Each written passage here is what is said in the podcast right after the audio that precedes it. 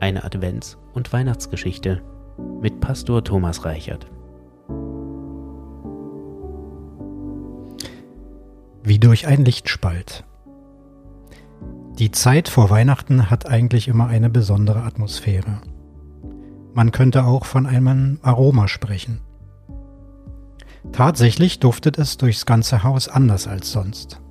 Vorweihnachtszeit ist Zeit der Vorfreude, der Heimlichkeiten, der Überraschungen.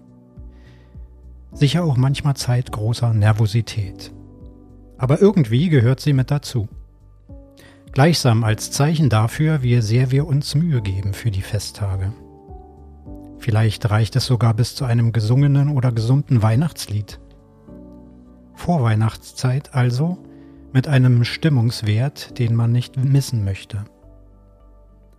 Aber was ist mit denen, die nicht in Stimmung sind? Da ist ein junges Ehepaar. Vor wenigen Wochen wurde ihnen ein Kind geboren. Sie hatten sich auf dieses Kind sehr gefreut. Und dann stellt sich heraus, es ist krank. Es wird immer ein behindertes Kind bleiben. Seitdem gehen sie umeinander herum, mit dem unausgesprochenen Vorwurf, wie konnte das nur passieren, ob da wohl bei dir etwas nicht?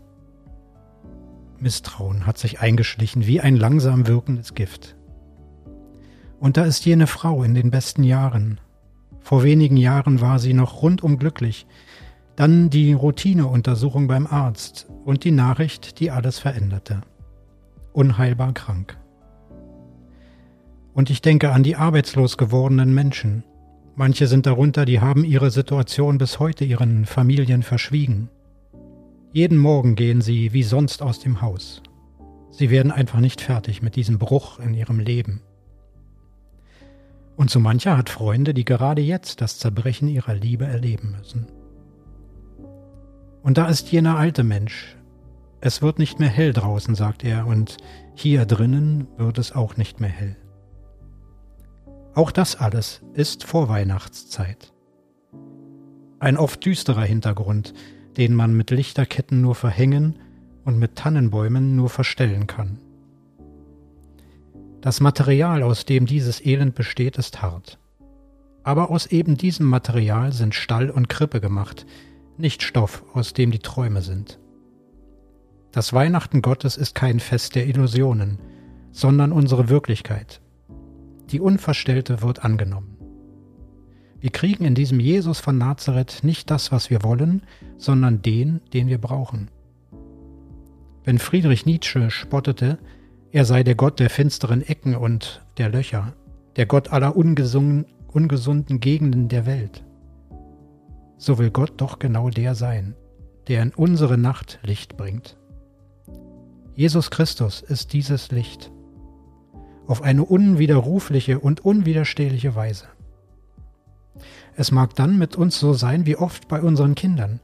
Wenn man am Abend ihre Zimmertür zumacht, rufen sie fast ein wenig ängstlich, Tür auflassen, wenigstens einen Spalt. Eigentlich wissen sie ja, dass wir da sind, aber sie möchten durch den Spalt ein bisschen Licht, ein paar Stimmen haben. Sie wissen, der dunkle Raum, unsere Angst, Sie sind umgeben vom Licht und von der Liebe der Eltern.